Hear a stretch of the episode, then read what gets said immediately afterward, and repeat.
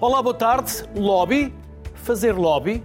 Oscar Wilde dizia que não há influência boa, o que é discutível. E há até quem coloque o lobby como o quarto poder depois do legislativo, executivo e judicial. A expressão fazer lobby faz soar as sirenes do limite da legalidade a quase todos que a ouvem. Em 2019, os votos a favor do PS e do CDS e a abstenção do PSD aprovaram a proposta legislativa para regular o lobby. Mas o decreto acabou por ser vetado pelo Presidente da República. Em dezembro passado, a lei foi aprovada pelos deputados, mas mais uma vez não avançou. Para debater o tema, convidámos para estúdio Pedro Lomba, advogado. Para além do Pedro, a Rita Serrabulho, sócia da Political Intelligence Portugal, Portugal. Maria Domingas Carvalhosa, CEO da Winston e presidente da APCOM, que é a Associação do Setor das Consultoras de Comunicação. Aos três, obrigado pela vossa simpatia, pela vossa disponibilidade. Pedro, vamos recuar 10 anos. E o que é que nós vamos encontrar há 10 anos? O que é que começou, Pedro? Consigo. Diga, diga Luís. há 10 anos vocês ouviram muitas entidades, começou a redigir, mas não era propriamente para ir ao Parlamento. Não.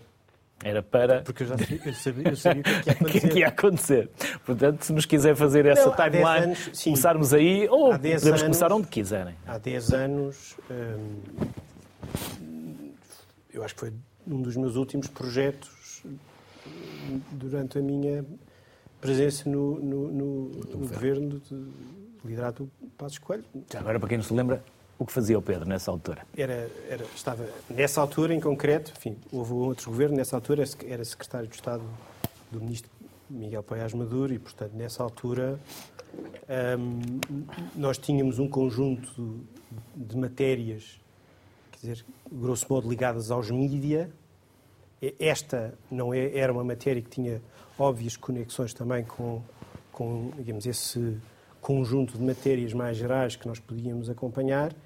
E, e- e pareceu-nos eh, ne- nessa altura, e a mim pareceu-me nessa altura que, eh, à semelhança do que, que estavam, os irlandeses tinham acabado de fazer uma lei sobre isso, ah, a Irlanda, como, como sabe, tem uma economia com muitas tecnológicas eh, que ali estão e, portanto, para além da experiência europeia, havia um conjunto de países que estavam a avançar para regular, do ponto de vista jurídico, a atividade de representação de interesses e, e- e pareceu-nos nessa altura que era um bom projeto. eh, Nessa altura tive carta branca do, do ministro com quem trabalhava para desenvolver um, esse projeto. Ouvimos muita gente, ouvimos aliás a, a APECOM, foi aliás nesse contexto que eu conhecia, por exemplo, a Maria Dominga- Domingas Carvalhosa, e portanto ouvimos muita gente, preparámos um projeto, era um projeto que não era uma, era um primeiro passo, era um primeiro passo para regular esta atividade em Portugal. Eu não, não, não usava muito a expressão lobbying, usava, aliás, a expressão atividade de representação, porque o lobbying tem uma conotação negativa, portanto, usava, aliás, mais a expressão atividade de representação de interesses e, e- e depois, eh, enfim, olhando para trás, já, passaram, já passou tempo suficiente para podermos falar sobre isso. Eu acho que, que esse projeto foi traído por duas razões eh, fundamentais. Uma foi que eh, aqueles que, que o não queriam começaram a dizer que o projeto não valia nada porque só se aplicava ao governo. E eu, na altura, aliás, defendi que não era possível legislar para o Parlamento. E, e- e, portanto, o governo aí estava a fazer o que tinha que fazer, que é legislar para si próprio. E- e, portanto, o governo adotar regras para, para si próprio. Ahm, mas nessa altura lembro-me de ler entrevistas de várias pessoas que diziam que o projeto não podia avançar porque o projeto não se aplicava ao, ao Parlamento. E, portanto, e isso depois, há- nessa altura, aparece uma notícia nos jornais, que eu não sei como é que apareceu, mas aparece, apareceu, e, e a partir de- desse momento o projeto ficou mais, ficou mais enfraquecido eh, por causa disso. Portanto, essa foi uma das, uma das razões. E depois, sem prejuízo de- da colaboração, por exemplo, com a APECOM ter, ter corrido muito bem nesses anos, eu também, não, eu também achei que os. Porque em Portugal há uma indústria de especialistas em torno do fenómeno da corrupção. Pessoas que estudam a corrupção eh, ativamente e que, do meu ponto de vista, querem uma lei perfeita. Querem uma lei perfeita. E também, confesso que, olhando para trás, também não ajudaram muito. E cada cabeça a sua sentença? Querem, querem, querem uma lei perfeita. Acham que, que, quer dizer, é, que tínhamos que fazer uma lei que, que abrangesse todos os órgãos, naquela altura, todos os órgãos de soberania, que, que, que, por exemplo, adotasse a pegada legislativa. Eu não tinha isso, por exemplo, no meu projeto. Ainda não tinha. Mas o meu projeto era um, o projeto era um primeiro passo.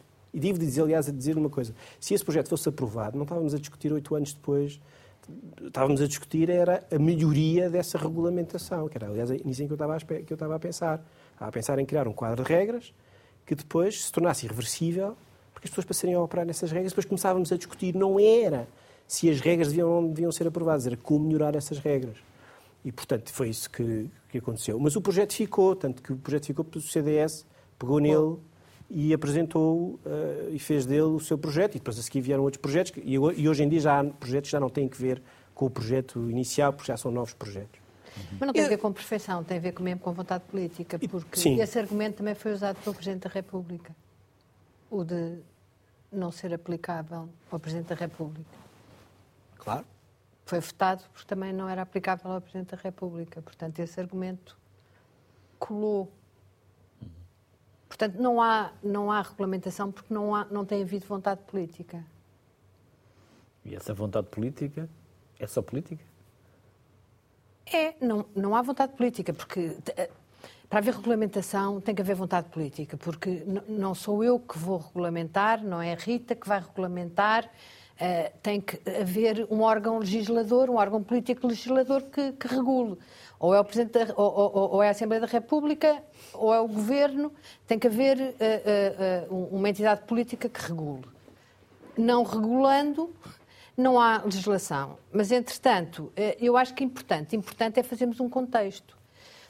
Como disse o, o Pedro, isto foi há 10 anos e antes do Pedro já se Sim, falava em regulamentação. Exato. Eu já estou nisto Exatamente. há mais de 10 anos. Uh, Lembro-me de ter sido convidada como oradora pela Assembleia da República há mais de 10 anos uh, para falar sobre o tema da regulamentação do lobbying e a conversa era sempre uh, a mesma e continuamos assim.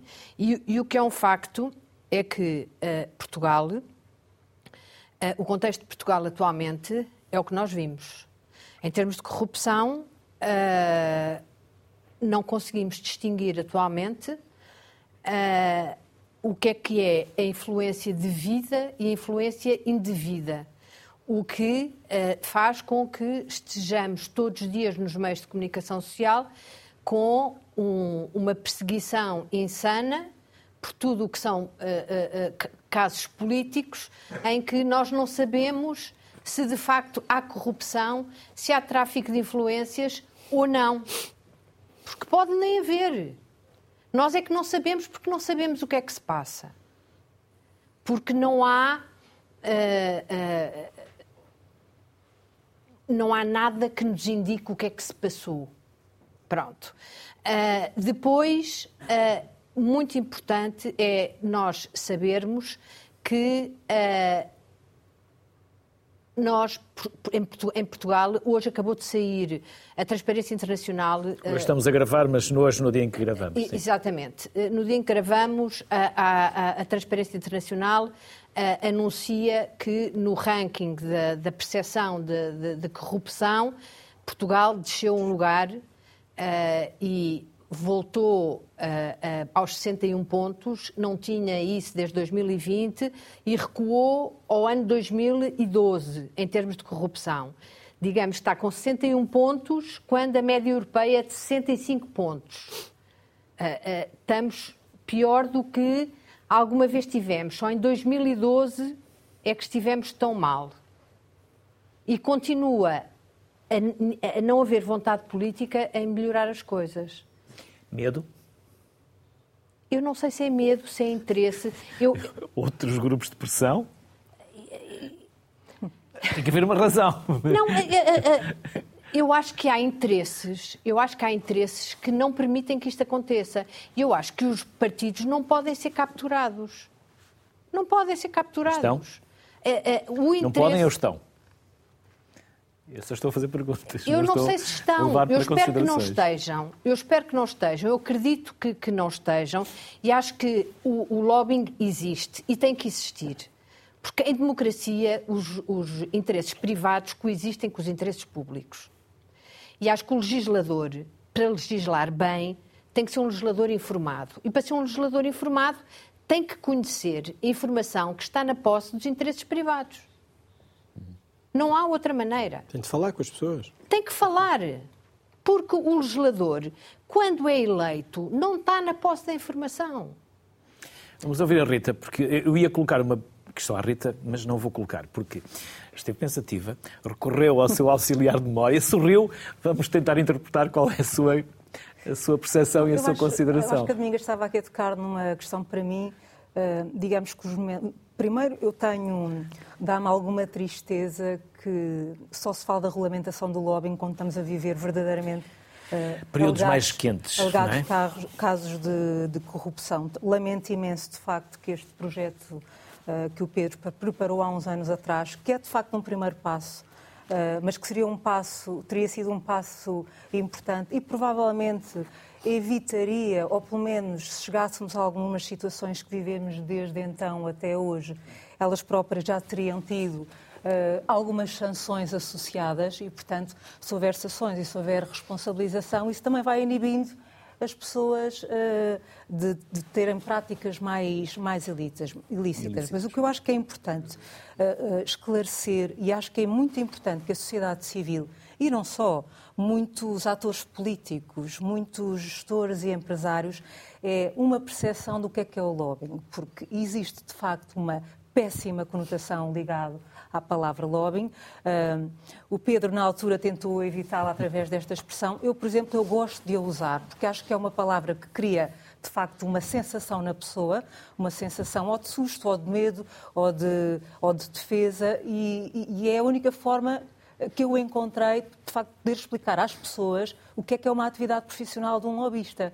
E, portanto, parece-me que é eh, muito relevante e compete-nos a nós profissionais lobbying, à associação, à APCOM, que também representa as agências de comunicação que, que têm esta atividade uh, inerente aos seus serviços, ou qualquer ator, porque as empresas também fazem lobbying, a sociedade civil também fazem lobbying. Os sindicatos, quando vão ter com, uh, quando vão ao Parlamento ou quando vão ao Governo, uh, por muito que custe aos partidos da esquerda que defendem que isto é tráfico de influências, a verdade é que os sindicatos, quando se vão reunir com qualquer membro de Governo ou com qualquer deputado ou com qualquer missão, estão a fazer lobby, porque estão a levar aquilo que são os seus interesses aos seus decisores públicos. Com a pressão e... natural.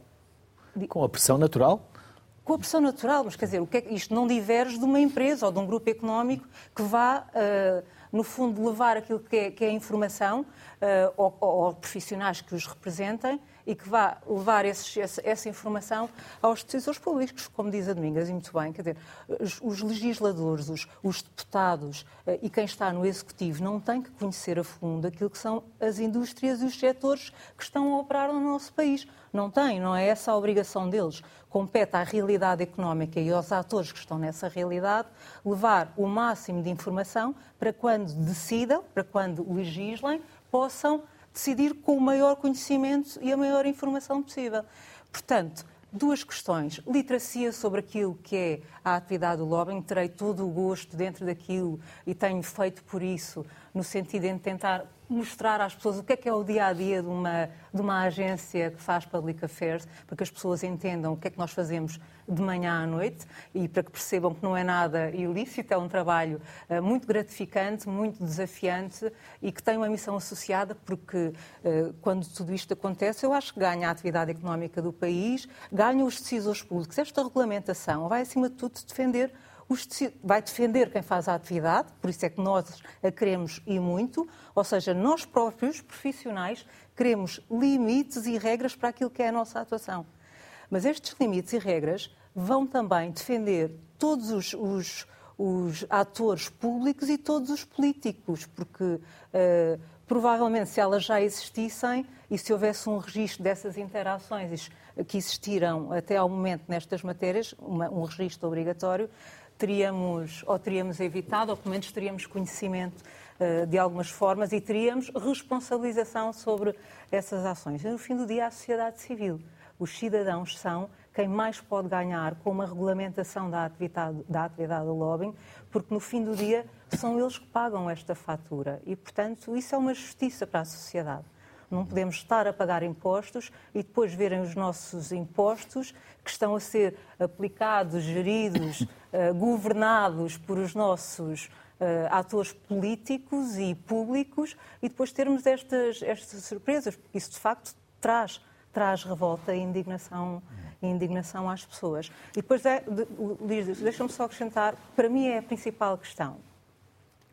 Uh, aliás, são duas. Uma, afastar a corrupção do lobbying, eles estão em extremos opostos. Corrupção é tráfico de influências. Lobbying regulado é regras para que, quando existem esse tipo de contactos, elas, elas estejam, eh, seja do conhecimento público e que estejam registadas. Portanto, não venham com o argumento de que isto é legislar uh, a corrupção e o tráfico de influências, porque é exatamente o contrário. É dar Exato. limites para este tipo de relação. E depois, uma preocupação que eu vivo no dia a dia, porque eu trabalho com clientes nacionais, mas muitos internacionais, e que os vejo, e se nós queremos ser um país aberto ao investimento, é preciso ter uma noção clara que isto cria um impacto reputacional no país e na confiança de quem legisla muito, muito negativo. E isso não vai ser bom em nenhum momento para o país e para quem quer investir, porque ninguém vai investir num, num momento e num estado de insegurança e desconfiança. Pedro, onde fica o devido e começa o indevido. O devido e o indevido. É possível traçar essa linha? Claro, não. É, é possível. Essa é uma das razões porque, porque como há pouco estava a ser dito, eh, o pior que nós temos hoje é esta informalidade.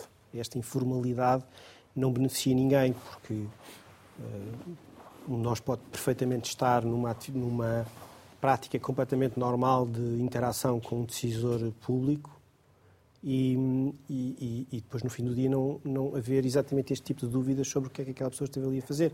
E, no entanto, uma interação completamente normal, porque, porque e essa interação pode ter, ter muitas virtualidades positivas, eh, podemos trazer informação, podemos podemos até tentar persuadir, porque é completamente legítimo que uma pessoa, perante um decisor, o queira, o queira persuadir. Portanto, há uma série de, de uh, atividades que são completamente normais e de representação que são, que são perfeitamente legítimas. O que é que não é, na sua pergunta, o que é que não é legítimo? Quer dizer, o que não é legítimo, uh, e, e, é curioso, quer dizer, aquilo que não é legítimo não tem nenhum interesse em, em aparecer à luz do dia. Por razões óbvias. O que não é legítimo é procurar eh, tratamentos de favor, percebe? decisões excepcionais, alterações uh, normativas uh, a contento do que quer fazer, uh, decisões que, beneficiem, que o beneficiem a si ou terceiros de forma, de forma ilícita. Isso é que não é, não é legítimo, mas nada disso tem que ver com uma atividade normal de informação, discussão, percebe? Eh, influência, porque não há, não há desse ponto de vista, apesar do, do, do, de existir um crime chamado tráfico de influências, que é um crime, aliás, cheio de problemas, do meu ponto de vista, apesar de existir. Porque, porque, é um crime porque é um tipo demasiado aberto, um tipo de crime demasiado aberto que levanta muitas dúvidas de aplicação. Uma, uma situação que, pode, que é perfeitamente normal pode perfeitamente ser vista como. E eu aí eh, tenho algumas dúvidas sobre essa, esse, esses passos que o direito penal tem dado, aqui é uma observação jurídica, o direito penal tem dado, tem algumas, algumas dúvidas. Eh, sei o que é que são, sei o que é o crime de corrupção, Exato. claramente, eh, e, e há muitos crimes em torno do crime de corrupção, mas o tráfico de influências levanta-me dúvidas, e sei que tem levantado muitas dúvidas da, aplicação. E diferentes interpretações? Sim, e, diferentes, e diferentes interpretações, e, e, e portanto Vamos lá ver, não é pelo facto. Há pouco, um dos deputados que foi ouvido na peça dizia que se tivéssemos regulação do lobbying não teríamos uh, operação influência. Não sei, não estou convencido disso, porque acho que a operação influência levanta de facto questões que são muito específicas, como é evidente, não tem nada a ver com com, com, com lobbying, a julgar pela informação pública que nós conhecemos através Eu também não concordo com isso. Portanto, acho que isso é, uma- é um ponto de vista completamente errado de, de- de pôr. Agora, há, há- há- há nisto tudo uma discussão que o Luís há pouco levantou e que o Domingos também estava a levantar, que eu acho que é verdadeiramente relevante, que é perceber se isto não se fez, porquê é que não se fez? Quer dizer, nós podemos achar que há uma espécie de conspiração contra isto tudo, algures.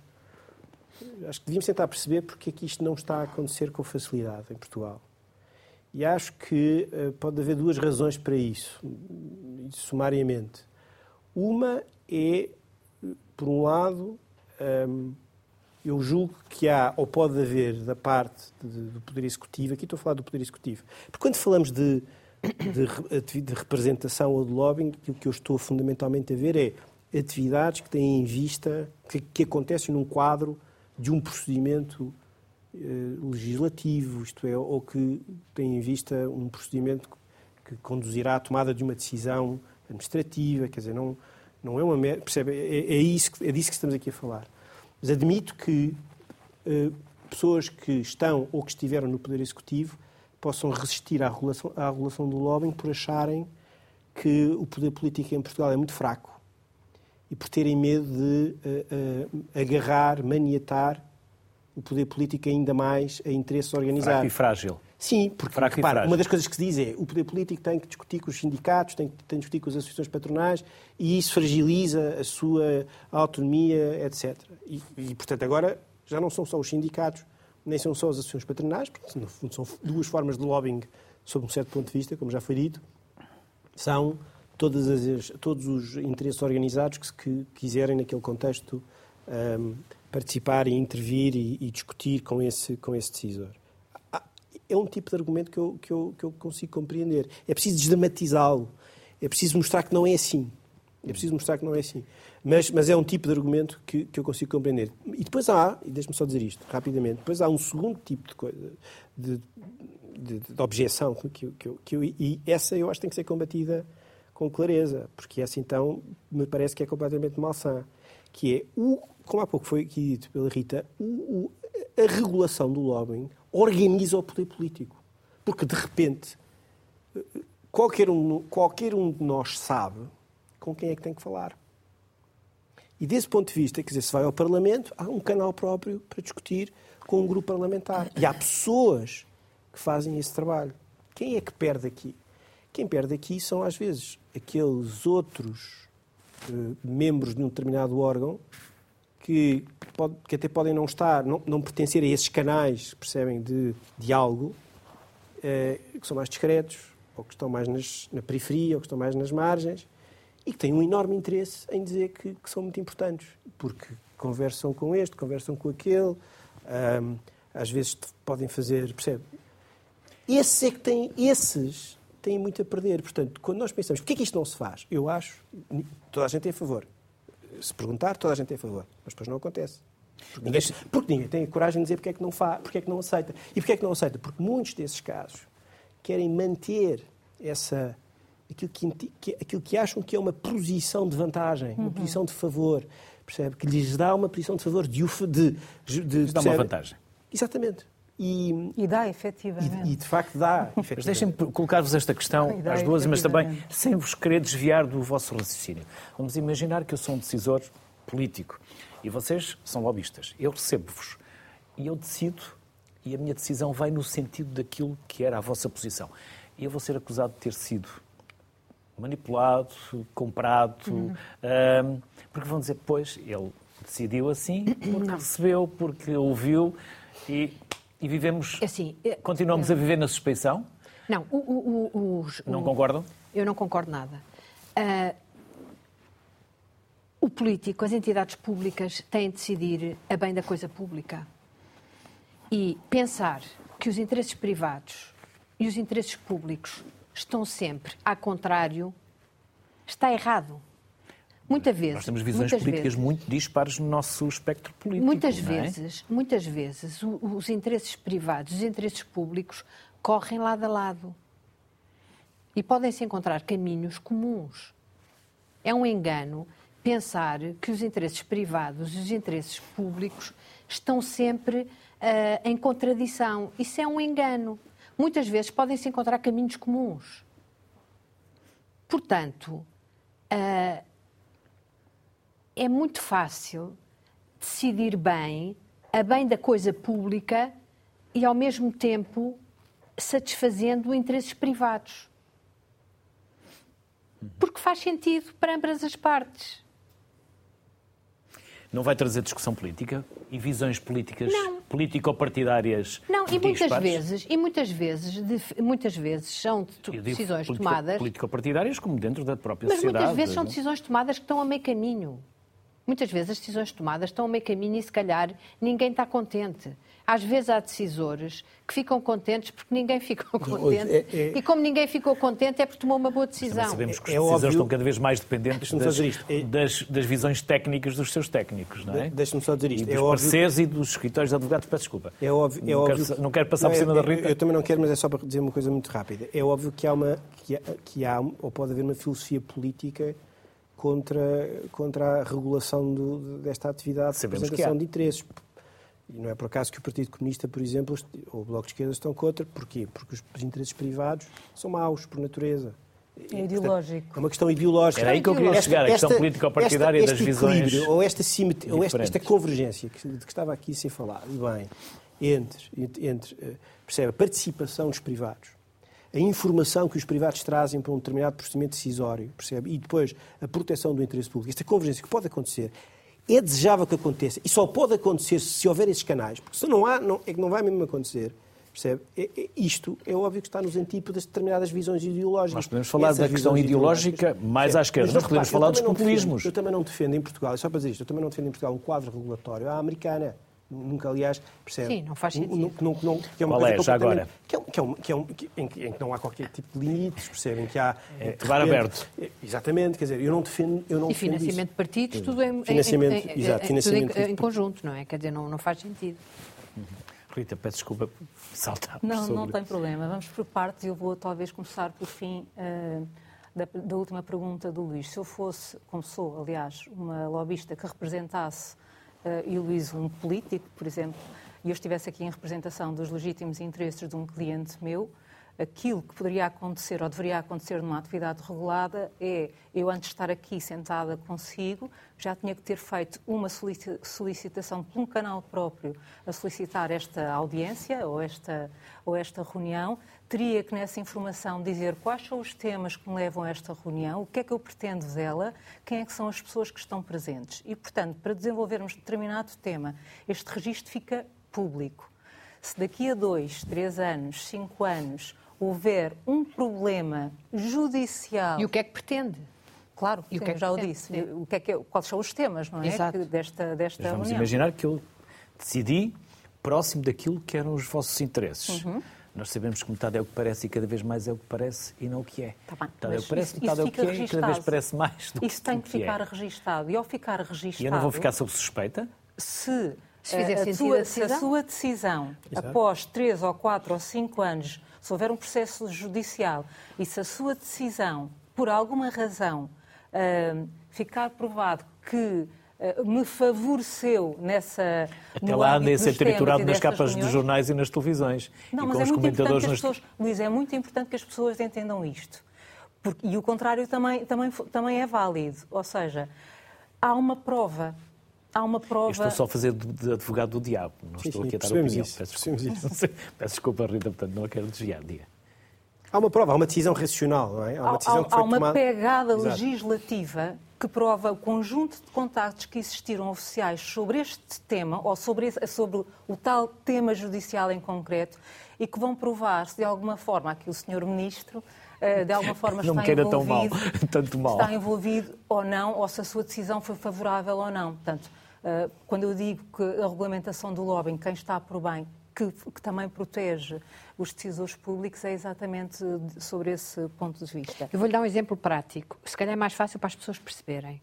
Ah, Assim, mais ou menos inventado, porque não vou estar. Ahm, vamos imaginar uma embalagem de alimentos para crianças que, pelas leis da sustentabilidade, eh, depois da implementação de uma diretiva europeia, o Estado tem que eh, implementar eh, uma legislação, uma regulamentação e implementa um prazo.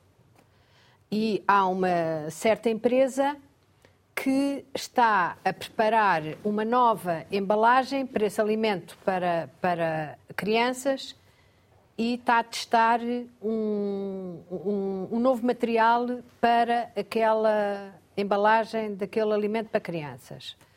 E um, ao prazo que o governo decide, não está pronto ainda a nova embalagem. Se não houver o contacto com o governo e não se lhe explicar que àquele prazo o alimento não pode estar no mercado e põe-se em risco a comunidade escolar toda não haver almoços para as crianças durante três meses, se o governo legislar sozinho, tomar decisão sozinha daquele prazo e não houver esta representação de interesses legítimos, o governo arrisca-se a ter as escolas com a refeição incompleta para não sei quantas crianças no país inteiro, porque não houve contactos. Está a ver a utilidade da representação de interesses legítimos? Também sabemos que, por vezes, para o decisor, é melhor não decidir, porque salvaguarda, talvez seja melhor ele não vos receber, porque também se salvaguarda. Ele não pode criar a sua própria autocensura sobre a decisão de vos receber ou não. Não. Essa, pode criar um... Essa pergunta remete-me para, para o. Eu continuo a fazer de advogado do diabo. de demissão do, do, do Isso eu acho que é melhor nem se candidatarem. Eu lembro-me dele dizer a frase: não deixem de acreditar e de decidir, não tenham medo. Exato. Eh, não sei se recordam naquele, Sim, é naquela reação em São Bento, no discurso, no discurso de, de demissão. Esta frase foi dita pelo Primeiro-Ministro. Portanto, Ainda bem que puxa esse tema porque não está aqui um exemplo claro aliás, que o Pedro há pouco também tocava, de como depois a percepção e mesmo a interpretação da justiça pode levar a consequências danosas ou, ou impactantes, como foi Não, no caso é desta óbvio, última é do Primeiro-Ministro. E a nível internacional, eh, quer dizer, mesmo que nós aqui conheçamos os pormenores que vamos sabendo no dia a dia, o dano reputacional. Aliás, uma das razões apontadas para a queda desta posição no estudo da transparência não é da transparência, é da percepção da transparência. transparência. Uh, tem, tem, precisamente a ver, por exemplo, com a admissão do, do Primeiro-Ministro uh, no, no, passado, no fim do, do ano passado. Uh, qual era a pergunta que o Luís agora pediu? Se depois o decisor político ou o decisor não vai ter um filtro, ou seja, ele próprio se vai proteger, dizendo eu não os vou receber, porque se eu os receber, a seguir a minha decisão pode ser uh, próxima daquilo que são as suas pretensões e eu vou ser acusado de ter sido comprado. Claro, pode fazer. Ah, isto dizer, não... um decisor poderá fazer, poderá ter essa recusa, quando nós vivemos, Quando nós vivemos fazer, os políticos é? cada vez mais condicionados, oh, os gestores, os decisores, cada acontece. vez mais condicionados na sua decisão... Mas não vale a pena nós continuarmos justiça, eh, aqui a, a arranjar desculpas. É assim, existe um grupo chamado Greco, que é eh, Grupo de Estados contra a Corrupção. O Greco eh, eh, faz relatórios que uh, entrega uh, todos os anos, já está farto de recomendar a Portugal que regulamente a, a, a corrupção. Uh, tem incentivado todos os Estados-membros a criarem quadros jurídicos. os quadros jurídicos, o quadro jurídico é importante porque regulamenta o, como é que o, o, os funcionários públicos devem uh, comportar-se nos seus procedimentos, no regulamento, no, no, no, relacionamento com terceiros. Por outro lado, relativamente aos terceiros, diz como é que os terceiros devem se comportar com os funcionários públicos em termos de, de profissionalismo, ética, transparência, etc.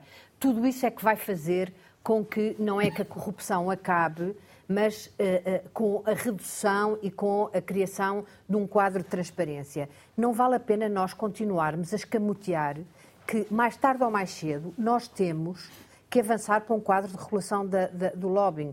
Não vale a pena continuarmos a pensar que vamos continuar assim, até porque é assim, 63%, 63% dos países da União Europeia têm regulamentação do lobbying. O, nós somos, nos últimos dois anos, Houve cinco países que regulamentaram. Nos últimos dois anos, entre 21 e 23, cinco países regulamentaram. Nós estamos na cauda da Europa com as Estónias e os países, eh, eh, enfim, uh, os países desenvolvidos, os países mais desenvolvidos da Europa, têm todos a, a, a, o lobbying, a regulamentação do lobbying regulamentado.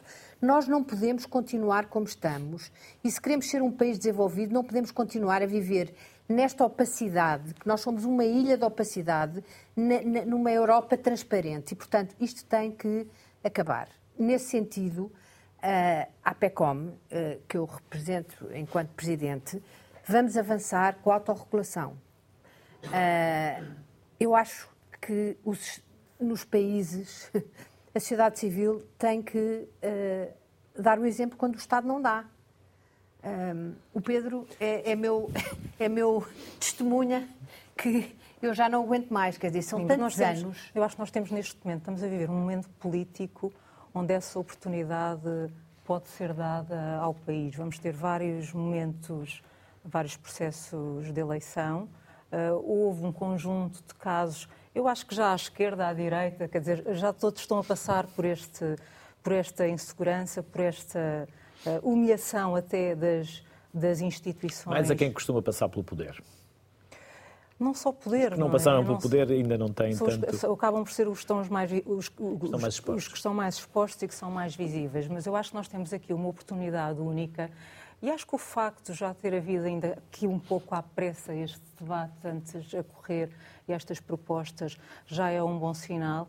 Uh, agora tem que ser de facto a sociedade civil e também os profissionais e, e, a, a, a quererem social. que isto não seja apenas Exato. uma bandeira que se erga neste momento, porque estamos todos a viver casos uh, de alegada corrupção, Uh, mas sim uh, aproveitar e, e, questionar os partidos neste momento o que é que eles de facto têm nos, nos, seus programas mas eleitorais relativamente à regulamentação do lobbying, se eles vão, se eles vão mantê-las e, e, e, para quem vier a governar, seja uh, nos Açores, na Madeira, em Portugal e até na Europa, de forma é que de alguma forma se pode comprometer de uma, de uma forma séria um, com, esta, com esta regulamentação.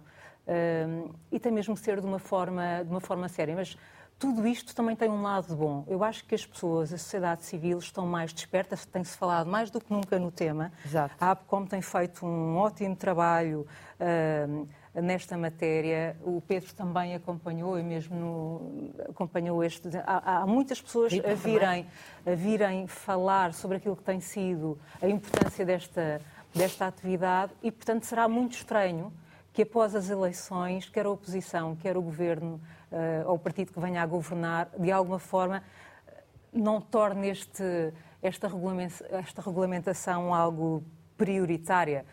Quer dizer, admito que não seja das primeiras, das primeiras coisas a resolver-se, mas, mas será muito difícil será muito difícil, até porque eu acho que vai haver uma pressão da sociedade civil para que este tema fique novamente esquecido. Eu, pelo menos, tenho, Exato tenho essa esperança. A pior coisa que pode acontecer é, em minha opinião, aquilo que eu vi nos últimos anos, foi estas iniciativas dispersas, eh, os códigos de conduta, são iniciativas, eu não estou a dizer que não são positivas, mas são, mas criam a ilusão, exatamente, criam a ilusão de que um, ehm, se está a fazer uma coisa quando na verdade não se está a atacar o problema, percebe? Eu, eu vi muito. E, e, e faz-se uma coisa muito à portuguesa que acontece um, um, um, assunto, um problema, e depois a seguir faz-se uma intervenção, um, faz-se um código, uh, e depois de repente já se esqueceram, porque esse depois de código não é verdadeiramente executado, e depois a seguir passa-se para outro código.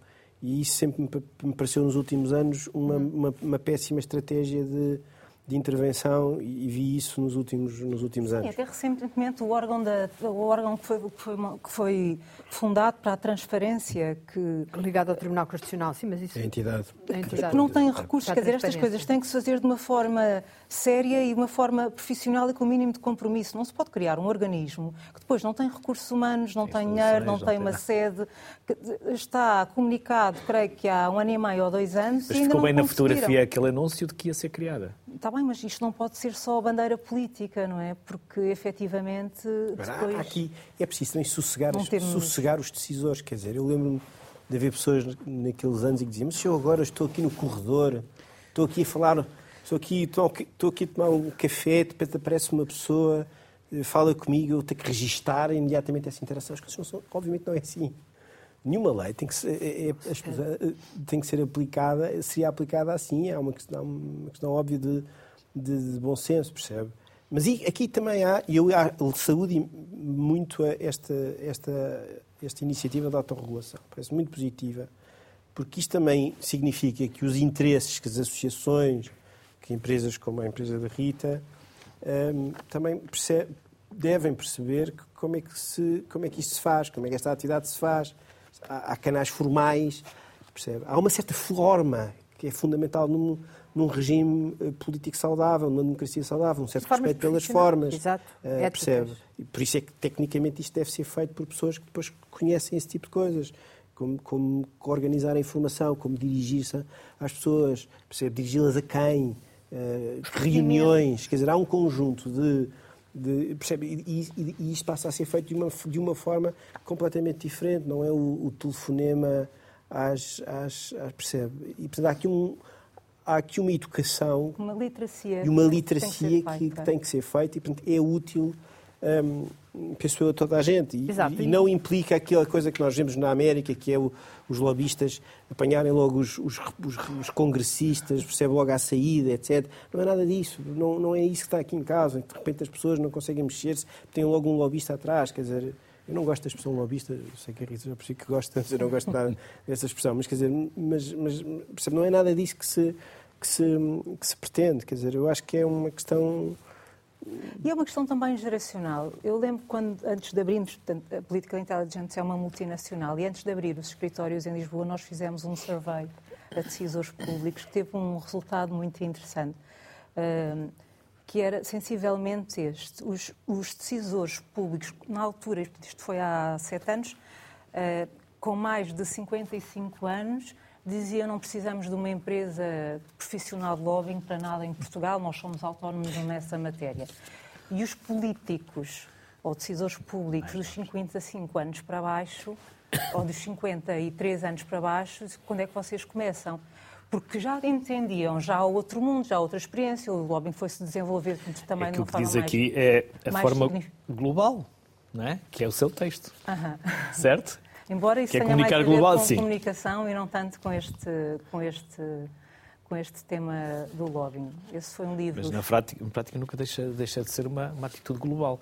Nós estamos a pensar pequeninos, Estamos a nós pensar estamos a pensar pequeninos na medida à boa maneira do, somos... do velho do Restelo. Nós estamos a pensar pequenino uh, e estamos a dar um sinal de pouca maturidade democrática a partir do momento em que, em que, vivemos num mundo global, cada vez mais globalizado, em que precisamos, o país precisa de investimento externo e estamos com estas limitações a gerar um, um ambiente de desconfiança que não é convidativo a que esse, que esse investimento, esse acreditar, esse querer fazer em Portugal uh, aconteça. Uhum. Este, este é um é um livro uh, que a produção pediu para trazer, não tem, não tem na, na prática nada a ver com este tema Estava à espera de uma deixa para poder introduzir o livro, percebeu? uh, foi um livro onde eu sou coautora, que é do Chief Portugal Officer, que é uma organização da sociedade civil representada por uh, grandes empresários portugueses, mas também gestores, empre, empreendedores. Está o Rui Miguel na, na BEI, está o, o, Miguel Sarava, presidente da Fundação Francisco Manuel dos Santos, enfim, são vários e diferentes gestores e empresários de diferentes setores de atividade que se uniram neste grupo uh, eh, CPO, Chief Portugal Officer, e que redigiram, foi na altura da pandemia, uh, um livro para dar um conjunto de ideias e de reflexões, no, no fundo, como diz na capa, uma nova visão para, para Portugal. Uh, muito, muito contaminados no bom sentido na altura pela, pela, pelo momento que vivíamos da pandemia, mas que eu creio que tem uh, algumas ideias uh, reformistas bastante, bastante interessantes. E como nós temos uma classe política envelhecida, decisores envelhecidos, eles começam a cair mais naquela faixa etária de quem ainda acha que isto é um pecado, que o lobby é um pecado, que é um perigo. Os mais novos é isso que vocês sentem nos novos gestores nos novos decisores? Essa tal questão geracional? Relativamente ao lobbying? Sim. Não, eh, eu ainda Ou sim. também já estão falo, inquinados? Eu vou falar por mim, não é? Daquilo que é a minha prática profissional. O que eu sinto ainda é que há algum desconhecimento ao nível do mercado português do que é que do valor que, pode, que a atividade do lobbying dos public affairs pode acrescentar às empresas. Há medo, tanto como não é perceptível a atividade e como tem uma má conotação, há uma resistência muito grande em conhecer melhor o que é que é a atividade, logo o potencial e a ajuda que pode que uma atividade destas pode dar uh, às empresas. Portanto, sinto esse desconhecimento, acho que é necessário essa, essa literacia, mas quando é compreendida há uma enorme vontade de o fazer e há uma nova, há uma, uma forte vontade de, de, de, de, ou seja, faz sentido a regulamentação. E acho que a regulamentação também os vai tranquilizar. Eu, eu, Disse eu, que vão fazer... Sim, peço desculpa. Eu acho, eu, eu, eu acho que há um crescimento enorme uh, do, do, da procura pela, pelo, pelos public affairs. Acho que, hum, principalmente as empresas multinacionais, as empresas multinacionais, uh, como empresas muito profissionais que são, como selecionam os seus advogados, os seus consultores de comunicação não vivem também sem os seus consultores de public affairs, uhum. uh, querem uh, serviços especializados para a área de aconselhamento no relacionamento com entidades públicas, é natural. Um, eh, e, portanto, é um serviço que está a crescer muitíssimo. Uh, e o relacionamento. há muitos anos que nós nos relacionamos com isto, no meio disto tudo, isto é muito engraçado, porque há muitos anos que nós nos relacionamos com entidades públicas e tudo se passa na maior das, das tranquilidades e das normalidades. E depois, como se não existisse o lobbying. Há, há, há mais de 10 anos que eu faço lobbying e, e, e, e, tudo se passa com a maior das normalidades. Uh, e parece que não. Quer dizer, vê-se os debates e a questão da regulamentação do lobbying e parece que não existe lobbying em Portugal. Existe lobbying e existe há muitos anos. E, portanto, hum, tudo isto é um nonsense. Uh, não, nada disto faz sentido. Diz que vão avançar? Vamos avançar. Como? Vamos avançar da seguinte maneira. Isto é mais do que tudo, isto é um grito, não é? É um grito de um setor que, uh, eu até lhe digo mais, nem é tanto o setor que precisa da regulamentação do lobbying. Eu cada vez acho mais que são as entidades públicas que precisam muito mais da regulamentação do lobbying do que nós. Porque, como eu estava a dizer agora, nós continuamos a fazer a regulamentação do lobbying, nós já estamos autorregulados, porque nós trabalhamos, eh, principalmente os associados da APECOM, trabalhamos com um conjunto de regras, de forma profissionalizada, temos procedimentos com que trabalhamos. Portanto, a única coisa que nós vamos fazer é uh, anunciar quais são os procedimentos com que trabalhamos. Um, e vamos aproveitar uh, uh, a autorregulação para fazer o que há bocado a Rita estava a dizer que era importante, e é, que é passar à, à sociedade civil também fazer um trabalho pedagógico sobre o que é, que é a representação de interesses legítimos ou o vulgo lobbying. Explicar, porque as pessoas fazem um bicho de sete cabeças do lobbying, mas o lobbying não é mais do que a troca de informações úteis. É a troca de informações úteis. E um, quando se fala em influenciar, parece que influenciar é uma coisa uh, Sempre negativa. Do, outro mundo, do outro mundo. Mas é assim, eu só por estar a falar consigo e o Luís estar a olhar para a minha cara, eu já o estou a influenciar, porque está a pensar se eu. Não está, eu porque ele não se deixa influenciar. Está bem, não, mas. Não, está, não consegue. Bondade do Pedro. Não, Todos nós estamos a lutar pela atenção dos outros e pela. uns aos claro. outros. Basta a forma, a forma claro. como falamos, ou vestimos, vestimos etc., que já estamos a influenciar. Portanto, a palavra influência. Uh, não é um, um, um, uma palavra maldita, Uh, e, e, e usa-se porque a troca de informação influencia sempre, quer dizer, não é tráfico de influências. Uh, tenho pena Mas que. Quando entram em grandes operações, influência. Ah, outra coisa que é e depois logo aí se é atribui é uma conotação. Relativamente à autorregulação. À designação. Nós vamos lançar rapidamente, uh, através de um, de um, de um site, uh, em que só vai existir enquanto não houver regulação. No dia em que houver regulamentação, o site acaba. E vamos criar um relógio uh, ascendente. Cada dia que não houver regulamentação, aquilo vai, o relógio vai estar ali. Esperamos ver quantos dias é que. À frente da Assembleia. Quantos que é dias, para influenciar. Quantos dias, vamos ver quantos dias é que a Assembleia da República vai demorar a, a, a regulamentar. Pedro, e depois como se decide quem tem essa, esse, essa, digamos assim, essa carteira profissional, não sei se lhe podemos chamar ou não, de lobbyista? Qualquer um pode ser? Quando ouviram, quando pensaram? Fica a mesma pergunta para os três, se assim, se assim entenderem. Qualquer um pode ser? É necessário, eu, se a memória não me falha nesse, nesse projeto, eu, eh, evidentemente, previa ali a, a necessária adesão e subscrição de um conjunto de normas éticas que são fundamentais para quem quer exercer essa atividade. Portanto, uma, uma, quer seja uma associação, quer seja, enfim, uma empresa comercial que o faz com um interesse comercial, deve, de facto, poder fazê-lo, representando um, uma categoria de interesses um, e, evidentemente, deve uh, respeitar e, e, fazer cumprir essa, esse núcleo de princípios éticos que são, que são, que são fundamentais.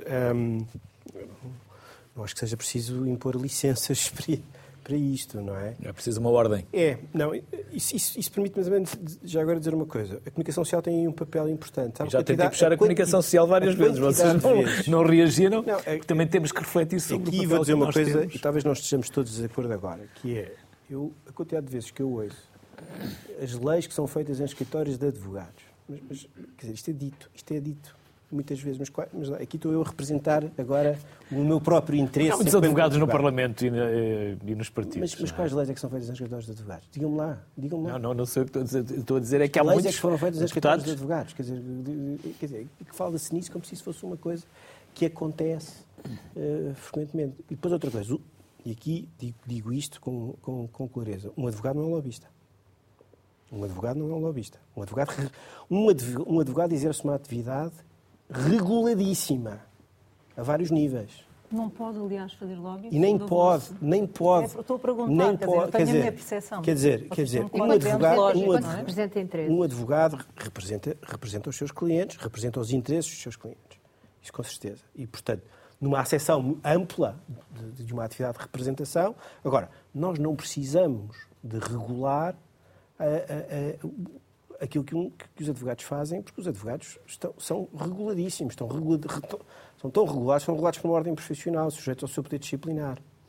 Portanto, aqui também às vezes Sim, parece que há uma Europeia, confusão. Na União Europeia tem que se registrar. Mas também houve um momento, ou um argumento, que não poderia, ou não deveria, não teriam que se não poderiam registar-se por, por estarem ao abrigo de, do dever de sigilo, do dever de sigilo. Há, há um conjunto de, de, normas deontológicas protegem a relação de confiança de um advogado com, com, os, com os, seus clientes que, quer dizer, que têm que ser vistas e tratadas de forma, enfim, mas e isso como é, é uma, fazem na União Europeia? Mas isso, mas isso, mas isso é uma questão que depois tem que se ver em, em, em, em concreto e, e, com isto não estou a, a querer fugir à, uh, fugir à questão ou a querer que os advogados tenham um estatuto, não, é só tornar claro, quer dizer, que uma das que, as associações que fazem parte da APECOM, evidentemente, evidentemente que exercem esta atividade, não, estão, não, não precisam, do meu ponto de vista, de um código ontológico.